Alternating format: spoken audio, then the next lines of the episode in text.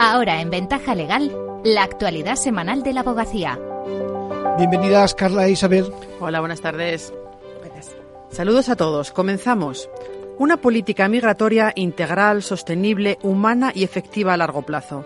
Eso reclamó la presidenta del Consejo General de la Abogacía, Victoria Ortega, en las trigésimo primeras jornadas de extranjería y protección internacional que se celebraron la semana pasada en Castellón y fue el eurodiputado Juan Fernando López Aguilar, presidente de la Comisión de Libertades, Justicia e Interior del Parlamento Europeo, el encargado de darle la réplica en una intervención en la que expresó su esperanza de que el nuevo Pacto de Migración y Asilo de la UE se apruebe antes de que termine la presidencia española.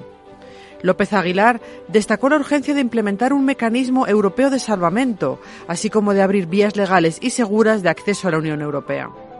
Las conclusiones de estas jornadas, que reunieron a más de 300 letrados y letradas especializados en extranjería, reclamaron también solidaridad con los migrantes y que se les garantice el derecho a la asistencia letrada. Y en el caso concreto de las llegadas marítimas, se pidió que esta asistencia sea solicitada de forma inmediata, con el fin de prestar un servicio eficaz y de calidad que garantice sus derechos. En relación con el arraigo, se consideró que el contrato de trabajo a presentar para su obtención no debiera suscribirse única y exclusivamente al contrato indefinido. Debieran permitirse todas las modalidades de contratación contempladas en la normativa laboral.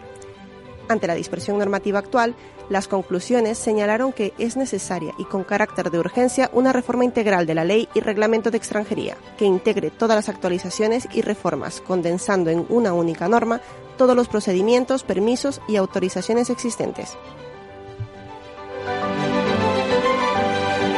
Y podemos anunciar ya hoy los ganadores de los premios de la vigésima quinta edición de los Premios Derechos Humanos de la Abogacía.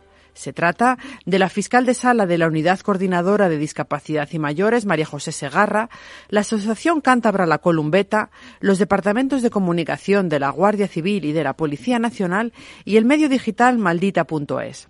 Estos galardones, que concede anualmente el Consejo de la Abogacía a través de su fundación, están dedicados en esta ocasión al derecho a la igualdad digital.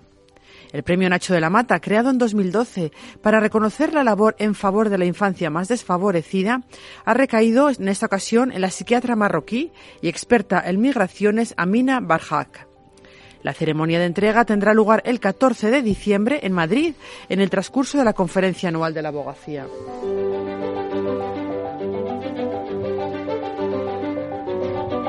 Consejo General de la Abogacía reclamó en un escrito de alegaciones al proyecto de orden ministerial sobre justicia gratuita que los baremos se actualicen de acuerdo con la evolución del IPC y no un 5% como proponía el Ministerio de Justicia, un incremento que considera insuficiente.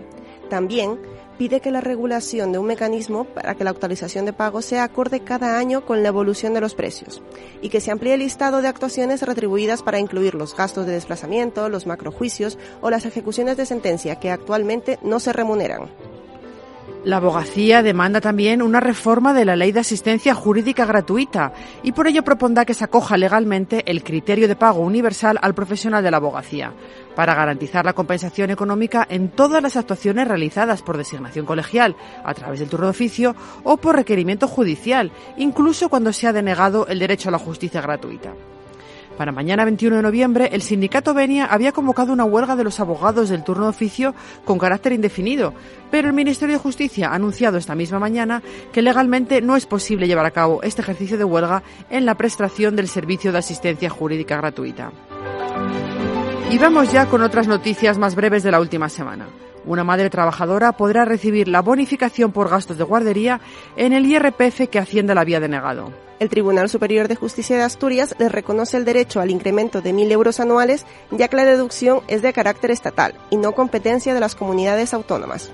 El Supremo establece en 1.800 euros la indemnización que la Seguridad Social debe pagar a los trabajadores a los que se denegó el complemento de maternidad. Con esta sentencia, el Alto Tribunal unifica doctrina para un complemento que fue declarado discriminatorio primero por el Tribunal Superior de Justicia de la Unión Europea y por el Tribunal Superior de Justicia de Galicia la semana pasada. El Supremo considera procedente despedir por causas económicas y organizativas a un empleado, a pesar de haber contratado a otro trabajador previamente. Estima que no hay sustitución de un trabajador por otro, sino una reorganización que está dentro de la libertad del empresario para organizar los recursos humanos en la empresa. Los gastos extraordinarios de los hijos y su ejecución hoy en la conferencia de los lunes. A cargo de Paloma Abad, abogada especializada en Derecho de Familia. Será moderada por Ángel Cervantes, decano del Colegio de la Abogacía de Toledo. Se puede seguir online y también de manera presencial, a partir de las cuatro y media, previa inscripción gratuita en formacionabogacía.es.